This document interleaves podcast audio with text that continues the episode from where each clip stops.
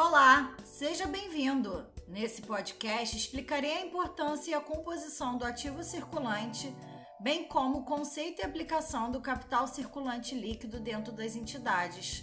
Vamos lá? O ativo circulante, também denominado capital de giro, compreende o grupo de maior liquidez da empresa. Seus componentes básicos são disponibilidades imediatas da empresa, como por exemplo caixa e bancos, valores a receber a curto prazo, estoques, que incluem materiais em geral, embalagens, produtos em fabricação e produtos acabados, e despesas diferidas, que são representadas pelas despesas já pagas, mas pelos quais a empresa ainda não recebeu os respectivos produtos ou serviços. Os recursos aplicados no ativo circulante se transformam em disponibilidades, com esse capital, a empresa investe na compra de matérias-primas ou mercadorias para revenda.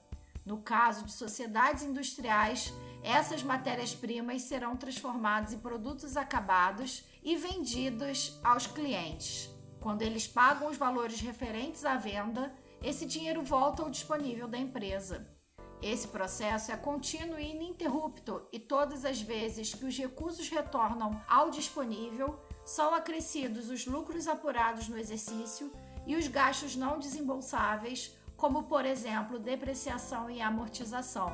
O ativo circulante apresenta fundamentalmente duas importantes características: a curta duração e a rápida conversão de seus elementos. Para ajudar na análise dessa conta, utilizamos o indicador capital de giro líquido que também é chamado de capital circulante líquido. Ele se refere ao excedente das aplicações de curto prazo em relação às captações de recursos no curto prazo.